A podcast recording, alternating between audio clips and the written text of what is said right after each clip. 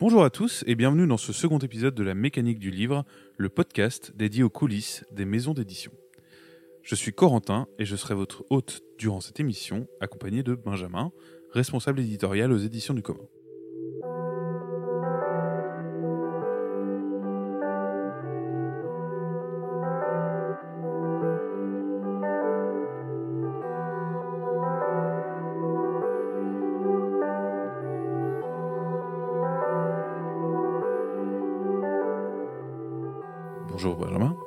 Bonjour Corentin. Aujourd'hui, nous allons aborder la question du statut de l'œuvre et de l'auteur au sein des maisons d'édition. On l'a dit la dernière fois, l'auteur est force de proposition au sein d'une structure éditoriale. Il est celui qui amène l'idée de l'œuvre en premier lieu, souvent. Euh, le contrat qu'il euh, signe avec, euh, avec son éditeur, on peut dire qu'il va être définissant dans la relation qu'il va entretenir avec lui durant le travail. Tout à fait. Même si effectivement euh, le, le- le contact est avant tout euh, euh, une relation euh, affective et d'entente entre une ligne éditoriale et le travail d'un auteur et d'une autrice, euh, il faut forcément passer par un contrat pour que les deux parties sachent où elles vont. Donc on est à la fois sur une relation légale et humaine. Voilà, on a bien sûr, euh, et ça c'est inhérent, je pense à toutes les maisons d'édition, euh, un fort, euh, une forte relation et un travail de sens commun, un catalogue, identité, etc. Et on passe par une étape qui est de construire un contrat pour savoir si, on, si et comment et où nous allons travailler ensemble. Et du coup, tu peux nous parler un peu de nos contrats à nous, comment est-ce qu'ils sont construits? Oui, alors je fais un, léger détour peut-être par la base de, ce que définit un contrat euh, d'auteur. Euh, il définit euh, qu'est-ce qui est cédé, pour quelle contrepartie, sur une durée, un territoire et une possibilité de, production dérivée. et donc nous, notre contrat est assez particulier. On s'est appuyé sur un contrat pensé par l'association libriste Framasoft qui a co-construit euh, avec un juriste, Benjamin Jean, euh, les détails de, ces- de ce contrat particulier, donc, euh, qui est un contrat de cession de droits non exclusifs et qui est au préalable adossé à une licence Creative Commons. Mais du coup, Creative Commons, c'est une, c'est une démarche euh, entre guillemets de créateur, pas forcément d'éditeur d'habitude. Comment ça se passe euh, pour accompagner les auteurs là-dedans? Mais eff- effectivement, donc normalement, c'est à la personne qui produit euh, une œuvre d'y appliquer une licence euh, de droit commun ou euh, de dérivé comme une licence Creative Commons. Pour plusieurs raisons, c'est bien nous, lorsqu'on vient à proposer un contrat face à un manuscrit et une œuvre qu'on veut éditer, de proposer la possibilité de mettre une licence Creative Commons. Donc c'est bien de la suggestion et de la pédagogie de notre part de proposer cette licence-là. Et par contre, dans, contractuellement parlant, c'est bien un engagement euh, écrit et rédigé par l'auteur ou l'autrice elle-même qui place euh, son œuvre sous une licence. Cet engagement, il est compris dans notre euh, contrat? Voilà. Et effectivement, euh, notre contrat, il fait euh, six pages, dont la dernière page qui est cette annexe, qui est l'application de telle licence Creative Commons pour telle œuvre par euh, l'auteur ou l'autrice un tel ou une telle. Et on va, on va revenir sur les Creative Commons, mais rapidement, 6 pages, c'est beaucoup dans le milieu éditorial? Alors, je suis pas un expert, euh, mais des contrats que j'ai vu passer euh, d'autres maisons d'édition, j'ai l'impression que c'est plutôt une moyenne basse, mais euh, je pense qu'on peut toujours faire plus bas, notamment en, en changeant la taille des caractères. Euh, ok. Euh, du coup, pour ce qui est des Creative Commons, euh, il y a quand même une chose à, à, pas perdre de vue, c'est que c'est quelque chose qui vient s'accoler aux euh, droits d'auteur et à la protection de la propriété intellectuelle euh, de base, qui est, on va dire, la première couche de protection qui est accessible à tous les auteurs. Il n'y a pas besoin de démarche pour le faire. L'acte de création est suffisant normalement pour être défendu par la notion de droit d'auteur. Et puis nous ensuite, du coup, on vient proposer d'accoler cette licence Creative Commons qui peut prendre plusieurs formes. Euh, on part du CC0 qui euh, implique qu'une œuvre est euh, totalement libre de diffusion. elle implique que on n'est pas, pas nécessaire de citer la paternité de l'œuvre. on peut la diffuser comme on le souhaite. Et au-dessus viennent tout un tas de modules qui peuvent se rajouter et qui limitent de plus en plus la, libre diffusion de cette œuvre-là. nous, aux éditions du commun, on en est où de ce point de vue-là? Donc nous, on a la licence particulière qui est, euh, si je fais un petit peu d'acronyme jargon euh, anglophone, la CC BY NCSA. Euh, qui veut dire le bail veut dire qu'on attribue la paternité ou la maternité de l'œuvre à la personne qui l'a créée. Le SA, c'est share alike, donc partagé dans les mêmes conditions. Donc toute personne qui reproduit réutilise, mixe cette œuvre-là, devra produire son œuvre elle-même en licence Creative Commons.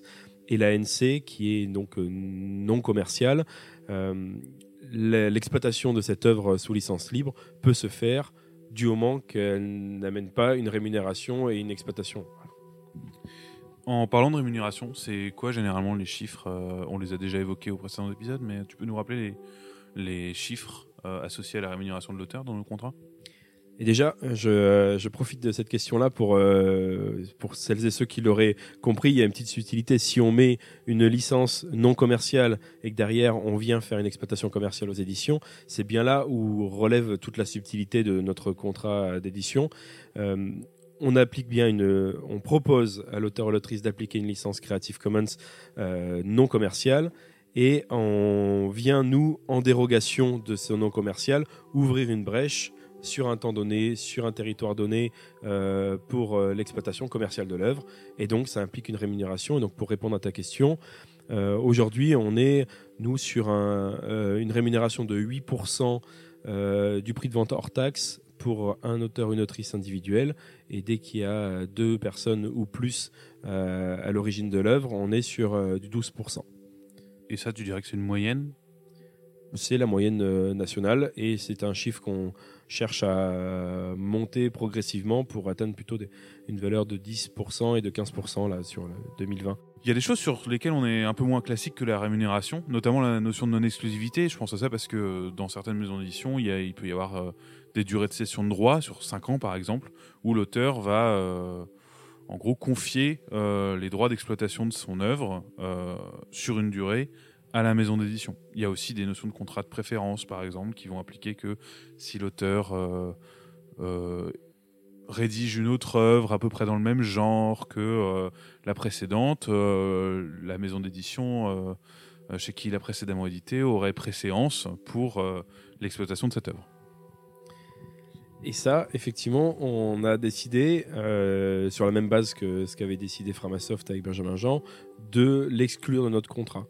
C'est-à-dire que on, en, se rappuyant de base sur la licence Creative Commons, on vient dans une dérogation très précise pour une édition papier euh, du livre euh, a, sur lequel on, est parti au travail avec l'auteur ou l'autrice, euh, et c'est tout.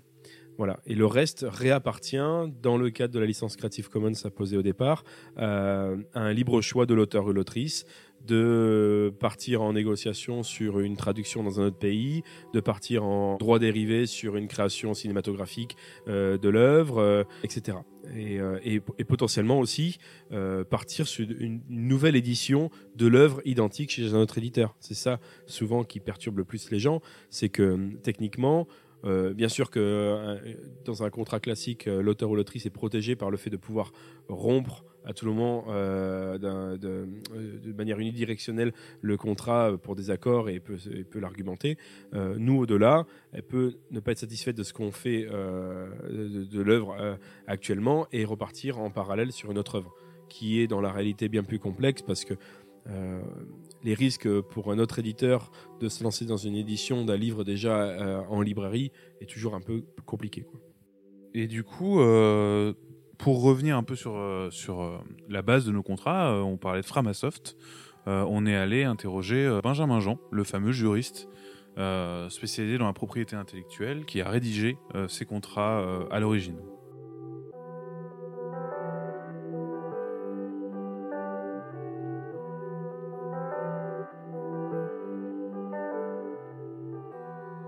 Alors, bonjour Benjamin. Bonjour. Pour commencer, est-ce que tu peux te présenter un peu et présenter ton travail? Oui, bien sûr. Alors, Donc Benjamin Jean, je suis juriste de formation spécialisé en propriété intellectuelle et ça fait maintenant bientôt une, vingtaine d'années que je travaille sur, ou je m'intéresse plutôt au sujet des modèles ouverts, différents modèles ouverts, donc logiciels libres, contenu ouvert, open hardware, donc les modèles ouverts, collaboratifs, donc une multitude d'acteurs qui travaillent ensemble et qui diffusent leur production. Et euh, j'ai fondé donc euh, en 2011 un cabinet de conseil qui travaille essentiellement sur ces sujets. On, donc on accompagne les acteurs privés et publics dans la mise en place de projets ouverts collaboratifs euh, pour, pour accompagner leur propre mission. On, travaille aussi avec de plus en plus d'écosystèmes, donc des acteurs qui entre eux souhaitent se réunir et, pouvoir concevoir et maintenir, donc faire évoluer des ressources qui, des ressources qui ont été coproduites. Donc ça, c'est ma casquette un peu professionnelle. Je, ensuite, côté plus euh, associatif, militant, je, suis impliqué dans l'association Framasoft depuis euh, euh, de longues années. J'ai, alors souvent d'ailleurs avec cette casquette juridique, j'avais notamment à cette occasion créé l'association Veni Vidi Libre. C'était une, une, structure dédiée à l'accompagnement dans l'utilisation des licences libres pour tout type d'auteur. Et pour finir, euh, je suis aussi cofondateur et président de l'association Open qui est une structure qui réunit les acteurs du monde, une structure associative qui réunit les acteurs du monde du droit euh, autour de, ces, de, cette idée aussi d'innovation collaborative. Ok, ça fait beaucoup de structures avec lesquelles tu as travaillé. Est-ce que, est que ça t'est arrivé de travailler avec, euh, avec des, structures éditoriales dans ce cadre-là? Alors euh, oui, bah, d'une part au sein de Framasoft, euh, lorsqu'on a mis en place au sein de Framasoft un projet qui s'appelait Framabook, qui cherchait justement à rentrer dans une logique d'édition d'un certain nombre d'ouvrages limités. Puis d'ailleurs mon, premier ouvrage qui a été publié dans, dans ce contexte, donc en faisait partie. J'ai et c'est là où on avait eu un premier, euh, d'une part, un travail sur les contradictions, on pourra en reparler, et puis euh, d'autre part, toute une réflexion aussi sur l'accompagnement des auteurs quant, aux conséquences du choix euh, du modèle libre et ouvert pour la publication d'ouvrages. Ensuite, j'ai été amené à travailler avec un certain nombre de, plutôt de maisons d'édition universitaires, qui aussi, notamment dans les sciences humaines et sociales, sont assez ouvertes à ces sujets et donc favorables à une ouverture par la diffusion sous une licence libre des, euh, des textes qu'elles éditent, mais est confrontée aux mêmes difficultés d'explication, d'explicitation auprès des, des, auteurs, donc d'accompagnement. Alors pour rester proche de, de, cette thématique du livre, tu dirais que c'est quoi les enjeux principaux quand on travaille euh, sur du, sur du libre dans le domaine du livre? Alors pour parler pour commencer du libre au sens large, je pense que la plus grande difficulté du livre, c'est que c'est un modèle qui a euh, réussi. C'est-à-dire que là où il y a un certain nombre de projets euh, complètement ouverts, collaboratifs, qui sont devenus des, euh, des, références dans leur domaine et qui ont même éclipsé toute concurrence qui serait issue de modèles beaucoup plus fermés, propriétaires. Ça, c'est le premier constat qui est plutôt positif. C'est vrai dans le logiciel. Je pense euh, Wikipédia pour l'encyclopédie. En termes de bases de données, il y a un certain nombre de, bases de données comme OpenStreetMap ou euh, Tela Botanica, Open, OpenFact qui sont des vraies réussites sur lesquels d'ailleurs maintenant de plus en plus d'industriels, en d'entreprises s'appuient d'administrations pour leurs propres projets. Donc ça c'est un constat plutôt favorable. En revanche, la difficulté est plus dans le modèle économique, donc à la fois la valorisation du projet et, même dans une compréhension plus large de euh, ce que les modèles ouverts apportent comme valeur. C'est-à-dire qu'effectivement, on ouvre donc euh, à tous les vents et on va générer beaucoup plus d'opportunités pour beaucoup plus d'acteurs. Et donc faire la part des choses entre euh, l'opportunité que qu'offre le, modèle ouvert et la capacité de chaque acteur à capter une partie de la valeur qui, a ainsi été générée. Et je pense que c'est la même chose qu'on va retrouver dans le cadre euh, de l'édition euh, libre, c'est-à-dire réussir à avoir un modèle qui, une équation économique pérenne, qui fasse vivre les auteurs, qui fasse vivre les éditeurs et, et, qui puisse profiter, au maximum de ce que le numérique offre justement euh, en utilisant le modèle ouvert. Le, la difficulté du numérique, c'est de le faire qu'à moitié. Et c'est vrai pour plein d'autres choses, notamment pour le, les, logiciels libres, les modèles libres et ouverts. C'est-à-dire que si on, en reste à ne serait-ce qu'à l'aspect juridique, le premier aspect juridique qui est le choix de la licence, je diffuse sous une licence libre. D'un point de vue juridique, c'est déjà une bonne chose on, a validé, sécurisé un certain nombre de, choses. Mais euh, mais faire que ça, c'est euh, s'ouvrir à tous les risques, ou en tout cas à tout ce que. c'est se mettre en déséquilibre, puisqu'on sort d'une zone de confort qui a été éprouvée, alors qui fonctionne ou pas selon les acteurs, mais qui, qui est connue, euh, pour entrer dans un, dans un monde où finalement on n'est pas du tout armé pour tirer profit de ce que ce monde peut nous offrir.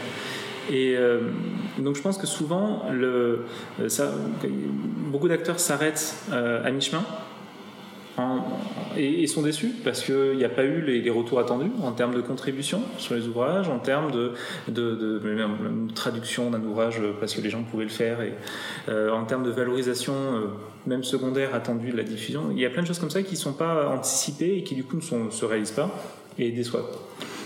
Là, c'est plein de, choses que je donne pêle-mêle, mais il y a vraiment cette question de euh, comprendre exactement, comprendre au plus juste ce qu'on veut faire, et puis euh, mettre en place toutes les billes. Puis bien sûr, il va falloir itérer, et puis euh, au fur et à mesure euh, modifier. Mais, mais au moins, on a un cadre global dans lequel s'inscrit à la fois des objectifs de valorisation, des objectifs de bah, maximiser ce que le numérique peut apporter, notamment au monde de l'édition, compréhension globale nécessaire. Pour, pour revenir un petit peu sur Framasoft, toi, quand tu as rédigé ces contrats, qui sont devenus les nôtres, du coup, c'était quoi, c'était quoi les, les, enjeux que tu avais en tête? En fait, la, volonté, c'est la chose bien. On avait fait ça avec Christophe Mazuti, qui était à l'époque le, président de Framasoft, et euh, qui portait vraiment euh, à bout de bras le, projet euh, Framabook. L'idée, c'était de faire en sorte de pouvoir accompagner tous les, tous les auteurs comme l'aurait fait gérer une maison d'édition, sauf que qu'on était euh, associatif, on n'avait pas de modèle économique euh, réel, c'est un peu paradoxal regarde ce que j'ai dit juste avant, mais on était plus dans, l'idée d'explorer, de montrer qu'il était possible de faire de la sorte, pas forcément de, gagner de l'argent par la vente d'ouvrages. Et, euh, donc, dans le cadre de Framabook, l'idée c'était de faire en sorte qu'il y ait un contrat d'édition, qui est donc un contrat d'entreprise, tout le monde s'engage dans un contrat d'édition, euh, celui qui euh, cède une partie, ou donc une exclusive en l'occurrence, ses droits, et celui qui les reçoit pour en faire une exploitation. C'est un, contrat un peu atypique. Et, euh, donc là, dans ce, contrat-là, intégrer tout ce qui est relevé des licences qui allaient être utilisées pour la diffusion de l'ouvrage, et toute la partie un peu plus classique, mais je dirais process, entre l'auteur et l'éditeur pour faire en sorte que l'ouvrage puisse vraiment paraître selon toi, c'est quoi l'impact euh, du modèle ouvert sur euh, l'économie du livre? Alors, pour, pour prendre l'exemple de Framabook, l'autre exemple que j'aimais bien aussi, qui est dans, une édition vraiment à part, c'était euh, le modèle de Césamat. Césamat, donc, c'est une communauté de professeurs de mathématiques qui s'étaient réunis, qui avaient produit leur propre ouvrage mathématique, qu'ensuite les écoles, les collèges achetaient pour leurs propres élèves et ils se sont fait dépasser par le succès. Je trouve que là, c'était assez, euh, assez opportun de faire du livre parce que ça n'enlevait rien, au contraire. En fait, vraiment, ça leur a permis de gagner en agilité. Que n'importe qui pouvait reprendre les, différents, exercices, composer de, des fiches pratiques à leurs élèves, euh, vraiment à, façon. C'était, euh, on gagnait en agilité, en collaboration, et je pense que c'est, une belle histoire. pour, pour, le choix de Framasoft, c'était assez facile, puisque finalement, ce qu'on a considéré, c'est que uniquement les versions de papier donneraient lieu à une vente et, un bénéfice qui n'était pas, pas grand-chose, mais qui était euh, néanmoins existant. Euh, en plus, on a cherché, encore une fois, parce qu'on est une petite structure et que le but était de. Non pas, surtout pas de s'imposer trop de contraintes de, production des ouvrages en tant que tel. On est passé sur la pression à la demande pour, euh, pour tout ce qu'on vendait ensuite. Et donc ça coûte un peu plus cher.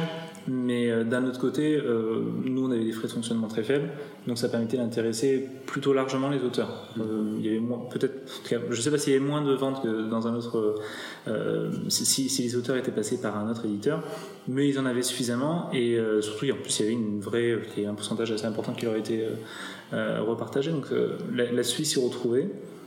En tout cas, pour ce qui concerne Framabook, le, le, résultat était positif et pas négatif. Maintenant, s'il faut le, étendre ce modèle à d'autres éditeurs, je pense que c'est euh, c'est potentiellement. En fait, je pense que la, complexité, elle n'est pas liée au, euh, à ce qu'on a pu faire dans le cas de Framasoft au début, qui font, font encore beaucoup, c'est-à-dire la vente de, livres papier, parce que tout le monde paye pour livres papier, et puis euh, ça a du sens, et, et c'est même de plus en plus facile de, produire localement. Il y a des choses qui sont adaptées et qui sont assez intéressantes. non, ce qui est compliqué, c'est de faire payer autre chose.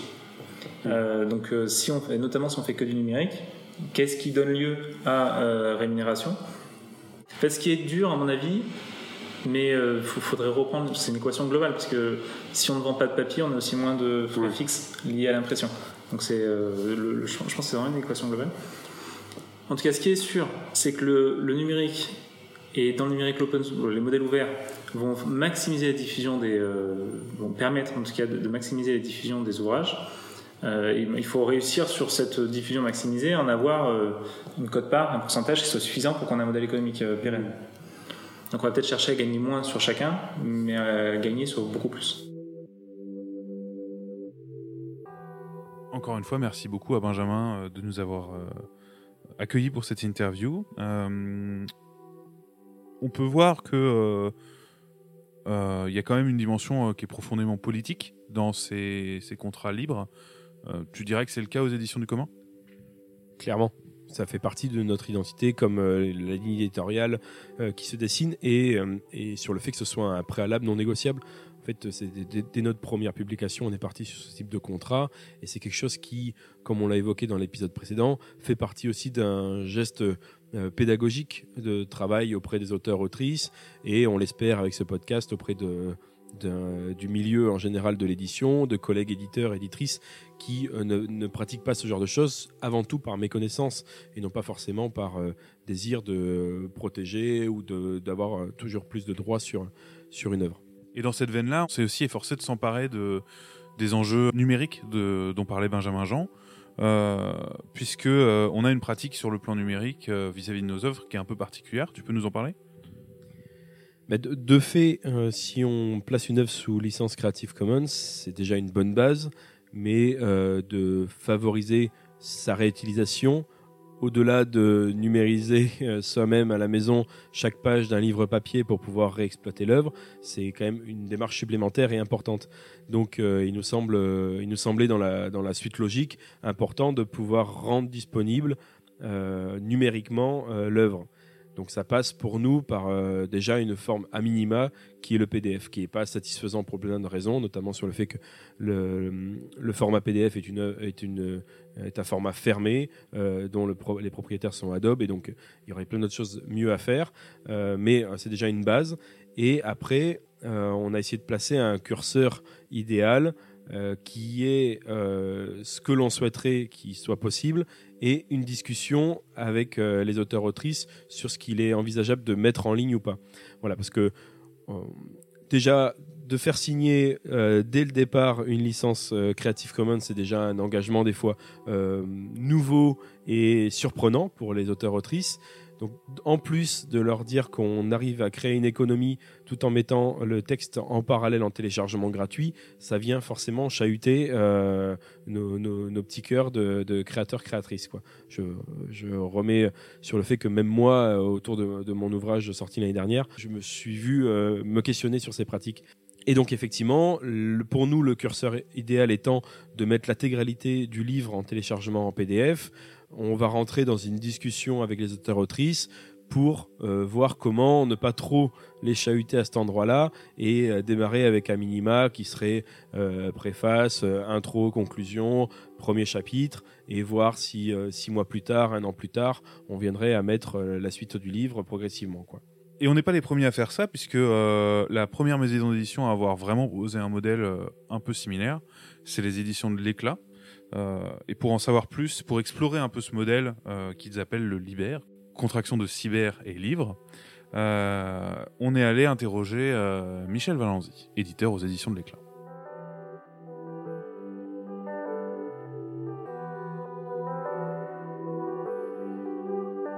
Bien, bonjour Michel. Bonjour. Et bienvenue à la mécanique du livre. Pour commencer, je vais te demander si c'est possible de de te présenter pour euh, nos auditeurs et nos auditrices, s'il te plaît. Eh bien, je... j'ai créé les éditions de l'éclat avec mon amie Patricia Faradzi en 1985, donc c'est maintenant une vieille maison, et je suis euh, encore plus vieux que la maison. Euh, dont on va donc fêter nos 35 ans euh, l'année prochaine. C'est un catalogue qui est qui s'est créé sur, enfin, sur un, une double orientation. Au départ, il était question de publier à la fois une philosophie qui pouvait flirter avec la littérature et la collection, on l'avait intitulée Philosophie imaginaire, et d'un autre côté, essayer de, de, publier des textes de littérature qui pouvaient flirter avec la philosophie. La collection s'appelait Parabole. Donc c'était déjà ces, mélanges-là, ce mélange-là qu'on avait voulu essayer d'opérer au niveau du catalogue. Ok, et euh, cette, euh, cette volonté-là, elle se retrouve pas que dans le catalogue des éditions de l'éclat. Il y a aussi une pratique qui est un peu particulière, une pratique éditoriale. Est-ce que tu peux nous en parler un peu? Il est question ici de parler de, ce qu'on a mis en place en, 2000 et qui s'appelle le Liber. Bon, je, vais, y arriver. Le catalogue, enfin la maison d'édition est née euh, en 85. Il y avait à peine, enfin très peu d'outils informatiques. On a commencé tout de suite à travailler avec l'informatique et, euh, en fait c'est ce qui nous a permis économiquement aussi de pouvoir euh, réaliser ces ouvrages en assumant toutes les tâches.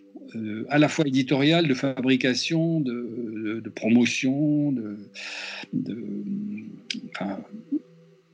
tout, ce qui était lié au livre, quoi, depuis, le choix du manuscrit jusqu'à sa conception, jusqu'à sa commercialisation et sa, sa, diffusion. Même pendant quelques années, on s'auto-diffusait avec un confrère, les éditions Verdier, euh, avant de rentrer dans des structures de diffusion plus classiques comme les presses universitaires de France ou chez Harmonia Mundi qui nous diffuse depuis 2000. Euh, bon, et donc on, avait, euh, on, maîtrisait l'outil. On maîtrisait l'outil. On n'était pas seulement des éditeurs avec des, velléités comme ça de, strictement intellectuelles. On était pris dans la matière des ouvrages, quoi. Euh, et donc, on a suivi aussi l'évolution de l'informatique. On a, dès que l'Internet a commencé à se développer, on a voulu aussi être présent sur ce front qui est un front, hein, puisqu'on est vraiment euh, on est en guerre de ce point de vue-là. Et on, est donc, on, a voulu être présent sur ce front en, en créant un site. Euh, le site a été créé en 99, je crois, euh, balbutiant encore à l'époque. Et en, dans ces années-là, 98-99, on a eu un projet d'ouvrage que, que, deux amis nous ont proposé, Florent Latrive et Olivier Blondeau, un ouvrage de réflexion sur le logiciel libre qui se développait à l'époque, qui commençait, hein, Linux et tout ce qu'on connaît aujourd'hui, assez bien d'ailleurs. Euh, et on a préparé ce livre avec euh, Florent et, Olivier euh, en cherchant beaucoup de textes sur Internet, demandant d'autorisation, Stallman, enfin tous ces gens-là, quoi, tous les, tous les grands tous les, historiques, disons, de, l'histoire du logiciel libre. Et quand le livre, quand le livre est arrivé, enfin, quand on avait presque terminé l'ouvrage, moi, je réfléchissais de mon côté, en même temps que je participais à l'élaboration du, sommaire, je réfléchissais à, qu'est-ce que pouvait, enfin, comment adapter au livre euh, cette idée du logiciel libre. L'Internet nous permettait à ce moment-là euh, de euh, mettre à disposition de données à lire, comme on dit, à travers le site des éditions de l'éclat, les contenus, sans pour autant que ça, enfin dans mon esprit, sans pour autant que ça nuise à la commercialisation de l'objet libre, c'est-à-dire l'objet de papier, encre et, et, de, et, des mots qu'il contient. Euh, et c'est comme ça qu'est née cette idée du Liber. Bon, il y a beaucoup d'autres choses qui sont venues se, greffer là-dessus, mais euh, pour moi, j'ai fait, enfin, je faisais le pari de cette possibilité de cohabitation d'un contenu libre mis à la disposition des internautes qui ne nuirait pas à la commercialisation de l'objet libre. Euh, c'était un pari, c'était un pari euh, volontariste. Hein. je veux dire que j'avais absolument aucune idée euh, ni d'études statistiques ni d'études commerciales qui pouvaient me confirmer ce, fait-là. Mais disons que paradoxalement, tout en voulant faire une expérience technologique moderne, c'est-à-dire utilisant un, matériau, enfin, utilisant un, outil nouveau, euh, mon point de vue était un, était un point de vue finalement euh, peut-être euh, traditionnel, à savoir que l'objet livre sous sa forme papier était irremplaçable. Et mmh. qu'on aurait beau le faire circuler sous, sous X formes dans, dans X stratosphère et, cyberespace, l'objet lui-même restait euh, inaltérable. Et donc on pouvait faire ça. Dans mon idée, on pouvait faire ce pari. Euh, tout le monde n'y a pas cru. c'est le moins qu'on puisse dire. Quand, on a, quand j'ai commencé à euh, mettre en ligne des ouvrages intégralement et gratuitement sur le site des éditions, ça a créé bon, un petit tollé, parce qu'en fait, tout le monde s'en fout hein, d'un catalogue comme, comme, celui des éditions de l'Éclat. Mais c'est vrai que les libraires n'ont pas très bien réagi au début, et il y a même eu une sorte de mouvement de boycott euh, des éditions de l'éclat par un certain nombre de libraires qui disaient bah, si vous les donnez gratuitement, nous on n'a plus rien à faire. Donc ils ont fait des retours, puisque les libraires peuvent renvoyer les livres qui n'ont pas vendu. Il y a eu un retour massif d'ouvrages chez mon diffuseur distributeur euh, qui s'est, enfin, non pas arraché les cheveux, mais qui ne enfin, comprenait pas la démarche. Quoi. Mmh. Le fait est qu'au bout de quelques mois, euh, on s'est rendu compte que finalement ces ouvrages qu'on mettait gratuitement et intégralement à disposition sur le site commençaient non seulement à enfin, continuer à se vendre comme ils pouvaient se vendre, mais pour certains titres, euh, les ventes augmentaient. C'est-à-dire qu'en fait, l'information qui était donnée à travers le site était vraiment fonctionnait comme une véritable information, comme on peut lire un article de journal ou comme on peut lire euh, euh, un compte rendu ou quelqu'un vous en parle, mais vraiment on, on donnait nous un, on donnait du contenu et ce contenu faisait que les gens ben, retournaient vers le papier. Euh, et donc le livre est finalement là euh, pour continuer sa vie et puis il est soutenu par cette, euh, ce nouvel outil. C'était un peu ça aussi l'idée, c'était comment trouver de nouveaux alliés dans ce, dans ce monde, comme il fonctionne. Et, le livre avait besoin d'alliés. Il ne pouvait pas se mettre à dos l'Internet, il ne pouvait pas se mettre à dos le numérique. Donc j'ai proposé, enfin, je, proposais avec le Liber cette, cette, oui, cette symbiose, cette complémentarité entre les deux euh, formats, pour parler grossièrement. Quoi. Du coup, euh, le Liber, c'est à la fois un, moyen, euh, quelque part, de revendiquer un catalogue de qualité qu'on est capable d'assumer librement, et en même temps, ça a un impact sur la, la, diffusion, la visibilité et même l'économie d'une maison d'édition. Ah, mais ça, ça, ne fait aucun doute. Je me rappelle d'une longue. Enfin, d'un débat qu'on avait. Il y avait un collectif qui s'était monté à l'époque qui s'appelait. Euh, 405, euh, les, 451, qui était un collectif euh, euh, un peu radical sur les questions de la librairie, la diffusion du livre, très, très anti-Internet, enfin pas très anti-Internet, mais plutôt anti-Internet, en disant que l'Internet allait nous bouffer, etc., ce qui n'est pas fou d'ailleurs, par. Et moi j'étais allé, j'étais intervenu, qu'on m'avait demandé d'intervenir dans, dans le cadre de ce collectif, et j'ai parlé de, de ce projet-là, et il y a un type qui a dit, oui, mais de toute façon, oui, Valenzi, on sait, il, il fait ça pour vendre des livres. C'est-à-dire, en gros, ma démarche, elle avait été réduite à une démarche strictement commerciale, comme si j'avais fait une étude de marché et si euh, je m'étais rendu compte qu'en donnant euh, à lire des textes gratuitement, j'allais pouvoir vendre plus de papier. Et finalement, euh, je veux dire, grâce à Dieu, si vous me permettez l'expression, c'est formidable de vendre des livres. Enfin, je trouve ça formidable qu'on puisse vendre des livres. Voilà. Et qu'on me le reproche, ça c'est une autre affaire, mais ça n'a jamais été pensé comme stratégie commerciale. Par contre, dans les faits, euh, c'est très étonnant à quel point les meilleures ventes des éditions de l'éclat, sur l'ensemble du catalogue aujourd'hui, ont, toutes une version intégrale et gratuite, une version libère. Je ne dis, pas que dis pas que tous les libères se vendent plus que les autres, mais par contre, les meilleures ventes ont toujours une version intégrale et gratuite. Presque toujours. Enfin, je dire, dans 98. Enfin, j'ai pu regarder parce que maintenant, je fais plus de statistiques, j'ai plus le temps. je sais.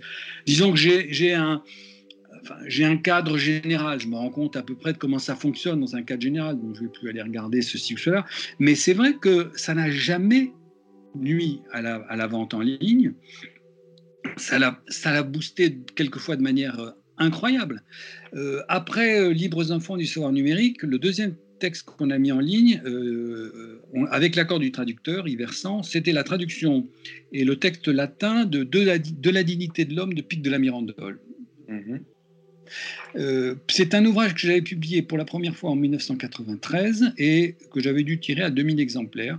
Et en 2000, euh, j'avais dû vendre, donc au moment où j'ai commencé le Liber, euh, j'avais dû vendre 1000, peut-être 1500 exemplaires, il m'en restait 500. Donc en, en 7 ans, j'avais vendu 1500 exemplaires. Dans l'année qui a suivi, on a, on a fini le, tirage, c'est-à-dire donc 500 exemplaires sont partis dans l'année. Et depuis qu'il existe une version intégrale et gratuite, texte latin, appareil critique, notes, etc., du, traité de la dignité de l'homme, je crois qu'on a fait une dizaine de réimpressions, c'est-à-dire plus de 20 000 exemplaires ont été vendus depuis. Ah oui, c'est euh, c'est considérable. C'est considérable. Et on en vend encore entre 25 euh, et 30 par mois de cet ouvrage qui est intégralement disponible sur le site et gratuitement. Voilà. Euh, bon, le, cas de Pic de la Mirandole, c'est vrai que assez, euh, c'était assez étonnant. Bon, après, il y a des ouvrages qui sont plus liés à l'univers de l'Internet, comme La Tasse d'Akimbe ou des choses comme ça, qui là aussi étaient, dès la parution, a été mis en ligne gratuitement. Euh, donc là aussi, bon, ça c'est une question si vous ne me la posez pas, j'y réponds quand même. c'est vrai que je sais pas que j'essaye d'avoir un délai entre la mise en, vente de l'ouvrage en librairie et la mise en ligne. Il est arrivé que ça se fasse simultanément pour des questions de disponibilité, de temps, d'envie, etc. Ou même de, euh, sujet. Par exemple, l'ouvrage sur la gratuité de Jean-Louis Sagot du Vaurou, du euh, c'est un ouvrage que, évidemment, il fallait mettre en ligne immédiatement, en même temps que la, que la, vente, en, que la vente en librairie. Et le premier tirage a été épuisé, et maintenant on a fait une édition de poche il y a, deux ou trois ans, je ne me rappelle plus, enfin deux ans peut-être. Euh, donc c'est un ouvrage qui continue de vivre euh, sa vie de livre, alors enfin, en même temps que, que, que, sa version, que sa version libère. Du coup, euh, sur ce sujet, Michel, il est absolument clair sur le fait que le, libère, cette pratique-là, elle va apporter une forme de visibilité et donc constituer finalement un, une forme d'avantage économique euh, à long terme. Euh, aux éditions du commun, on le vit comment ça? Forcément pas de la même manière parce qu'on n'a pas le même historique. Euh, les éditions de l'éclat sont beaucoup plus anciennes que nous. Donc nous, on a voilà, à peine 4 ans de, de recul. déjà, je pense comme Michel Valenzi, on pose ça en préalable et peu importe ce que ça crée. En fait, euh, vraiment, c'est important.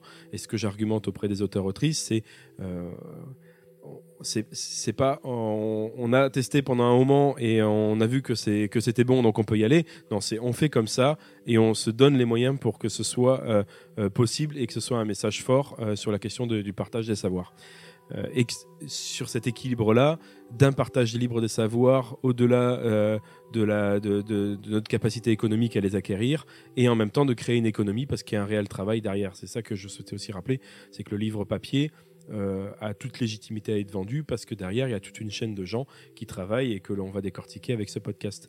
Donc nous, le retour, il est, il est pour l'instant assez, assez récent. De, de base, un peu comme l'éclat, comme on est peu à le pratiquer, forcément déjà ça, fait parler de notre démarche et donc ça porte euh, les ouvrages comme la maison édition, ça c'est important. Aujourd'hui, on a encore peu de recul sur un équivalent euh, téléchargement et vente, et après il faudrait pondérer sur le fait que chaque téléchargement n'est pas une lecture, euh, alors qu'un acte d'achat amène beaucoup plus d'actes de, gestes de lecteur, on va dire. Euh, et euh, pour reprendre euh, un petit peu Wooming, le, collectif d'auteurs italiens qui ont aussi pratiqué depuis maintenant plus de 20 ans cette démarche-là de mettre en téléchargement gratuit leurs œuvres, alors qu'à côté ils ont créé des, best-sellers vendus à plusieurs dizaines de milliers d'exemplaires. c'est que c'est aussi un, vœu pieux que de mettre en téléchargement. C'est-à-dire que idéalement, tout le contenu éditorial à paraître chaque année devrait être intégralement aussi en téléchargement en parallèle. Ce qui permettrait aux lecteurs et lectrices d'être moins conditionnés dans leur acte d'achat par euh, des démarches marketing, par euh, une survisibilité médiatique de telle ou telle œuvre, mais bien par un, échantillon a priori euh, est disponible pour euh, se donner euh, un, avant-goût de ce que va être l'œuvre et donc de faire, de décider de, poursuivre la lecture dans un, achat d'un livre papier. Et puis dans notre branche, ça a aussi un vrai, un vrai intérêt, en tout cas pour tout ce qui est collection de, sciences sociales, de vulgarisation de sciences sociales. Aujourd'hui, dans le milieu de la recherche, les logiques du modèle ouvert. Hein, c'est des logiques qui sont vraiment valorisées, euh, même au niveau institutionnel, où on encourage les gens à être diffusés au maximum. Euh, la fameuse euh, citation du publish or perish, donc être publié ou mourir, elle laisse peu à peu sa place à la nécessité d'être finalement cité vu, connu, repris par les recherches d'autres gens. Et pour ça, le modèle libre, le fait d'être diffusé le plus largement possible et le plus euh, avec le moins de limites possible, c'est quelque chose qui, valorise, qui est très très valorisant. Ce qui finalement, avec euh, cette logique économique, peut servir à rassurer nos auteurs. Tout à fait. C'est rappeler que la, libre circulation aussi des, savoirs euh, augmente forcément la visibilité, notamment encore plus quand on est une petite maison d'édition comme nous. Euh, on va des fois plus que doubler la visibilité en le rendant accessible sur Internet en parallèle de la vente papier, et ce qui fait euh, effet boule de neige pour euh, la réutilisation, la citation, euh, la critique, etc., qui met au travail l'œuvre et qui ramène toujours à, la version papier au, final. Ce modèle-là, c'est un modèle qui a, séduit certains de nos auteurs qui ont accepté, tu le disais, de, diffuser l'intégralité de leurs textes en libre. Parmi ceux-là, il y avait Jérôme Guillet, que vous avez déjà entendu lors de l'épisode précédent, chers auditeurs. Et vous allez l'entendre de nouveau parce qu'il avait beaucoup à dire sur comment lui il a vécu euh, ce moment où on lui a demandé finalement de mettre son œuvre en libre accès sur Internet.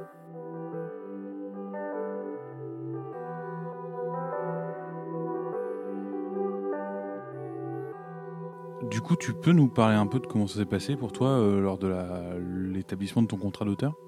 Je trouverais ça curieux de ne pas en dire un mot quand même, parce que là encore, c'est un rapport assez particulier avec euh, ton éditeur.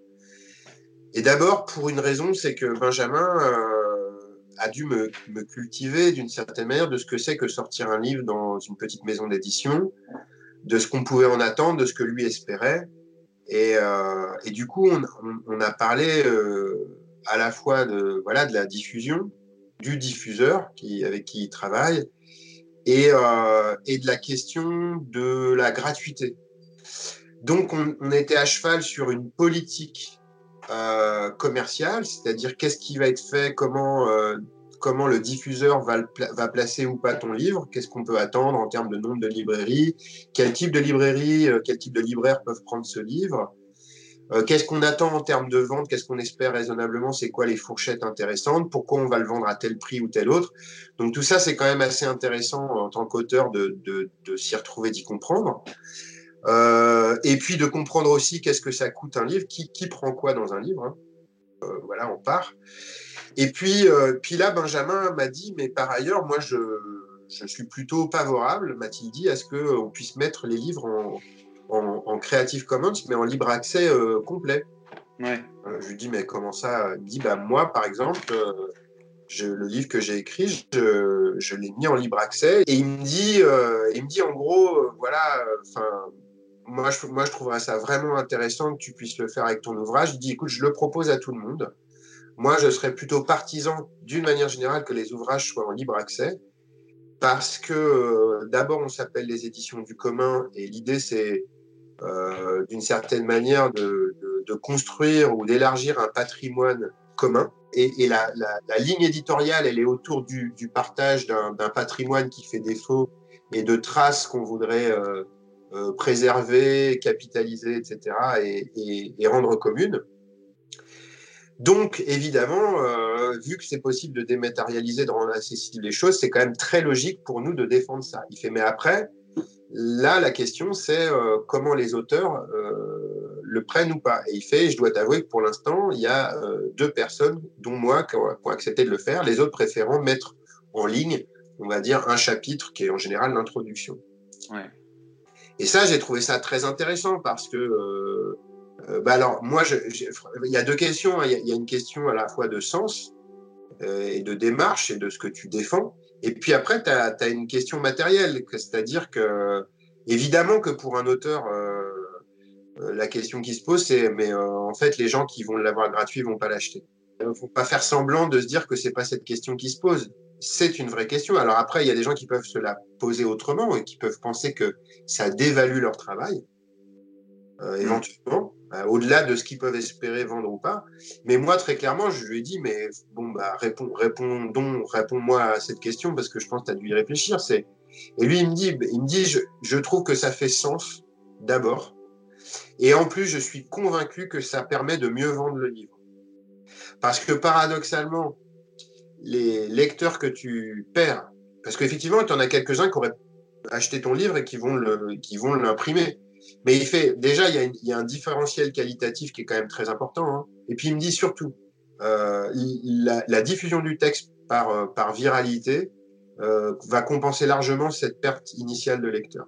C'est-à-dire qu'en faisant connaître le texte bien au-delà de son cercle de départ, on va gagner d'autres lecteurs. Il fait, j'en suis convaincu, j'ai pas assez d'exemples pour le prouver, mais tous les indicateurs qu'on a, nous, et ce qu'on entend dire aussi, et ce qu'on peut discuter avec d'autres gens dans ce milieu-là, montre que, euh, quand même, euh, par rapport à là où on est nous, hein, je veux dire, euh, c'est pas, c'est peut-être pas valable pour, pour toutes les maisons d'édition, pour tous les ouvrages, mais en tout cas, par rapport aux niches qu'on est hein, relativement, nous, c'est carrément un meilleur calcul de, laisser les choses accessibles. Et il m'a convaincu en 10 minutes. Et ça m'a tellement soulagé, mais tu peux pas savoir. C'est, c'est quand même incroyable parce que tu, alors, tu, tu, parce que la question de la légitimité, elle se pose une fois que ton livre il est sorti aussi. C'est-à-dire que d'un coup, tu deviens quelqu'un qui a écrit un livre. Donc après, euh, commence une histoire différente du, du, statut que cette situation te donne, mais avec lequel tu es plus ou moins à l'aise. Bon, je vais pas rentrer là-dedans, on pourrait en faire une demi-heure. Toujours est-il que euh, c'est quand même particulier de pouvoir dire à des gens, voilà, il se trouve que sur ce sujet-là, euh, j'ai donc écrit un livre qui vient de sortir vous pouvez l'acheter euh, sans, difficulté. Il est, euh, il est à la fois dans des librairies, vous pouvez demander ça à votre libraire, vous pouvez l'acheter directement chez l'éditeur qui, qui fait ce travail de vente.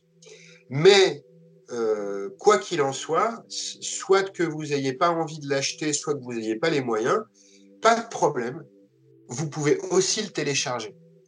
Mais de pouvoir dire ça, oh mais quel confort, quel confort.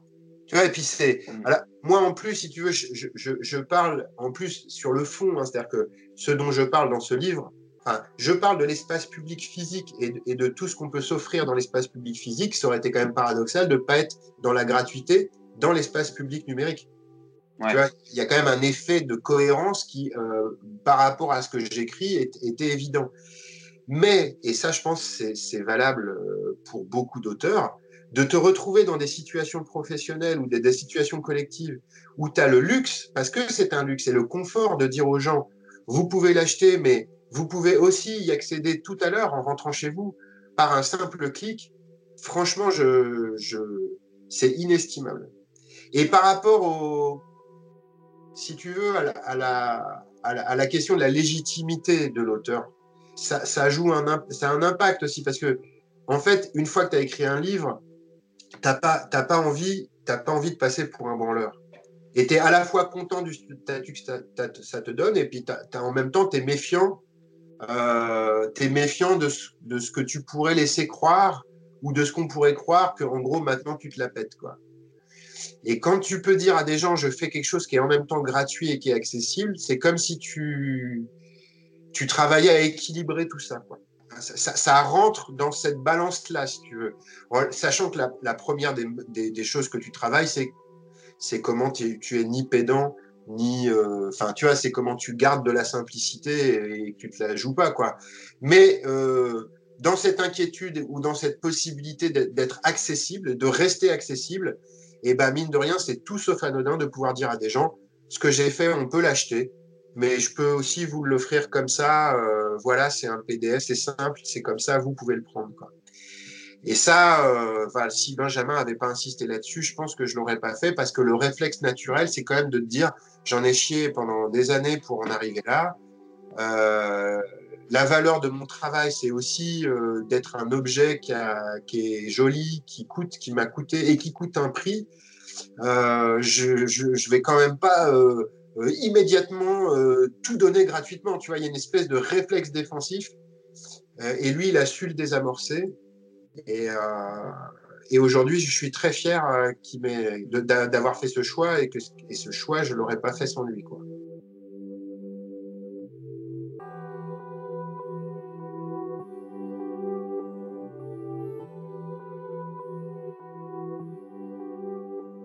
Merci euh, à Jérôme de- de- d'avoir répondu euh, à nos questions euh, pour, pour ces deux épisodes. Son témoignage était vraiment important pour apporter un peu un point de vue extérieur sur le travail qu'on fait, on va dire. Les questionnements autour de la notion de contrat et plus généralement l'acte de création en tant qu'auteur, c'est des questionnements directement ancrés dans le sujet de la propriété intellectuelle et ça fait partie des sujets dont on s'efforce de de- d'en parler aux éditions du commun et d'en faire parler. Oui, euh, effectivement. Donc, euh, enfin, du, mieux qu'on peut. Donc, euh, je le rappelais sur le fait que c'est un préalable à chaque rencontre avec un, futur, un futur auteur ou une future autrice euh, édité aux éditions, dans toutes nos interventions publiques, le podcast qu'on fait partie, et aussi auprès des, des collègues modestement. On avait aussi commencé à initier sur Rennes et les alentours, donc où nous sommes basés, un cycle pour questionner euh, tout ce travail-là. Et on a notamment euh, trouvé un peu notre équivalent euh, dans le milieu de, on va plutôt dire du, théâtre et du spectacle vivant, oui, avec Antoine de Fourte qui a fait partie d'une compagnie, qui s'appelle l'Amicale de Production, je crois dans, dans les Hauts-de-France vers Lille, et qui a créé un spectacle qui s'appelle Un faible degré d'or- d'originalité et qui euh, est un, spectacle qui nous a le mérite de, creuser, décortiquer, vulgariser au sens euh, vraiment amélioratif du terme l'historique de la propriété propriété intellectuelle et de comment c'est construit autour, les droits d'auteur, les droits patrimoniaux, la question de la rémunération, etc., avec euh, le regard du spectacle vivant. Et donc c'est intéressant de voir le vis-à-vis avec des similarités fortes de, dans l'idée de création même d'une œuvre, et après avec les, les différences liées aux, différents modes de diffusion, euh, le papier pour nous principalement, et eux le- les représentations. Et ce qui est intéressant, donc, c'est que Antoine de Fourte a poussé la démarche euh, jusqu'à mettre effectivement son œuvre euh, sous licence Creative Commons, et donc on peut consulter son spectacle dans différentes versions et donc même des évolutions, des mises à jour euh, en ligne et ce gratuitement. Pour l'anecdote, quand on a commencé à communiquer autour de, cette projection de son spectacle l'année dernière, on a été directement contacté par euh, Antoine de Fourte qui nous a à ce moment-là proposé euh, d'utiliser la dernière version de son spectacle sur YouTube et nous a transmis le lien. Donc euh, là, ouais, on est vraiment dans, euh, dans la libre diffusion de l'œuvre, dans l'exemple, quoi. Tout à fait. Et, et- ce qui est intéressant de rappeler, c'est que euh, Antoine de Fourte vit de- de son métier et euh, vit notamment des représentations. C'est-à-dire que la diffusion euh, des vidéos est, elle, gratuite et libre, mais ça n'empêche que des gens continuent de le faire venir, le faire intervenir, parce qu'on sait que comme un livre papier n'a pas le même impact qu'une vidéo en ligne, un, spectacle euh, vivant mis au travail par une scène, une salle qui l'accueille et un public en direct ne crée pas les mêmes choses non plus dans l'appropriation de son œuvre et des savoirs qu'il nous partage. Et du coup, dans ces questionnements, euh, à l'origine, on va dire, de, de- de la propriété intellectuelle, à l'origine historique, euh, il y avait déjà des vrais questionnements sur euh, qu'est-ce que c'était qu'un auteur, qu'est-ce que c'était qu'un processus créatif. Tout à fait, et c'est là où vraiment euh, je trouvais le, tra- le travail de- d'Antoine de Fourte inspirant, c'est qu'il se met à jouer de manière forcément non exhaustive et, et- euh, et symbolique des fois les, les débats de l'époque, mais euh, moi j'ai gardé en tête vraiment de, de- personnalités euh, sur les débats qui ont traversé un peu le début du siècle des Lumières après, après Gutenberg en France était porté par, on va dire, deux versants, Denis Diderot d'un côté et Nicolas de Condorcet de l'autre. Et donc il y avait vraiment deux regards différents sur qu'est-ce que être créateur d'une œuvre. Il y a Diderot vraiment qui euh, envisageait euh, les idées comme des vapeurs euh, qui planaient au-dessus de nos têtes et que vraiment l'originalité d'un créateur ou d'une créatrice était d'arriver à capter ces idées et d'enfanter une œuvre et donc dans cette idée même d'enfanter d'être la seule origine même de cette œuvre originale Et en face, on a Nicolas de Condorcet qui réengagé le débat en disant que on peut pas faire fi de, du contexte dans lequel on vit et de notre environnement, et que l'œuvre, elle est forcément euh, en partie toujours euh, inspirée et jamais totalement originale, euh, parce qu'elle est imprégnée et imbibée du contexte culturel, artistique, sociétal dans lequel on vit. Et donc ça, c'est un regard qui nous parle forcément beaucoup plus aux éditions du commun, notamment dans ses licences libres, c'est-à-dire que comme on considère qu'une œuvre est forcément euh, partie d'un pot commun, euh, il y a euh, cette idée-là de Nicolas de Condorcet de réengager, de remettre notre œuvre disponible dans le pot commun. Et ce qui, me fait dire qu'on a vraiment des situations aberrantes aujourd'hui où euh, déjà, euh, des fois, il faut payer un certain prix pour pouvoir accéder à un savoir qui n'est disponible que dans une version papier. Et je ne parle même pas du fait que euh, certains livres finissent par être épuisés, jamais réédités.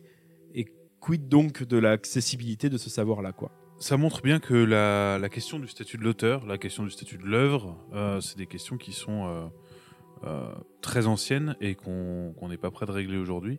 Et aujourd'hui encore, les auteurs sont euh, un corps de métier euh, bousculé par de nombreux enjeux et de nombreux questionnements qu'on n'aura pas forcément eu le temps d'évoquer ici aujourd'hui en repartant effectivement du titre de cet épisode qui est le fait d'être édité, c'est bien de rappeler qu'on a essayé de porter cet épisode-là depuis notre point de vue d'éditeur, même si on, a intégré d'autres interviews, d'autres regards. Euh, clairement, on n'a pas fait le tour que ce serait intéressant de pouvoir confier le micro, et certains déjà le font par eux-mêmes, à des auteurs, autrices, les premiers concernés, pour évoquer effectivement la complexité avec euh, des réformes qui tombent, qui continuent de précariser euh, le métier, des injonctions à toujours plus d'autres formes de travail qui n'est pas euh, simplement créer une œuvre, mais devoir la dédicacer, la porter, l'animer devant des publics qui sont plus ou moins jeunes et, qui rappellent plutôt d'autres compétences que simplement le fait d'être créateur ou créatrice d'une œuvre. Et euh, il y a aussi plein de gens aujourd'hui qui se mobilisent. Je pense notamment à l'association euh, la Ligue des auteurs professionnels qui se bouge énormément pour réévoquer, euh, critiquer, mettre au travail euh, aujourd'hui cette condition-là et de pouvoir en faire autre chose. Et moi j'ai en tête le fait que on a réussi, et c'est jamais acquis définitivement, à avoir un statut comme l'intermittence du spectacle pour justement d'autres domaines de la création, et qu'aujourd'hui, des, des, statuts comme ça, on pourra en débattre prochainement, ou, ou n'hésitez pas à nous contacter si vous avez des choses à nous dire, mais sur le fait que l'intermittence pourrait être quelque chose d'intéressant à penser sur le fait de pouvoir rémunérer quelqu'un pour autant pour ses temps de production que pour ses temps de jachère, de non-production qui sont propices à la création. Ces, euh, toutes ces références euh, et plus, vous les retrouverez euh, en annexe de l'épisode. on vous donnera le lien du dernier spectacle mis à jour de Antoine. Mais en l'occurrence, c'est la fin de l'épisode 2 de la mécanique du livre. On espère qu'il vous a plu. On se donne rendez-vous pour le prochain épisode où nous évoquerons un point qui nous tenait particulièrement à cœur lors de la réalisation de cette série, euh, celui de la gestion administrative d'une maison d'édition. D'ici là, on vous souhaite un excellent mois et un très bientôt.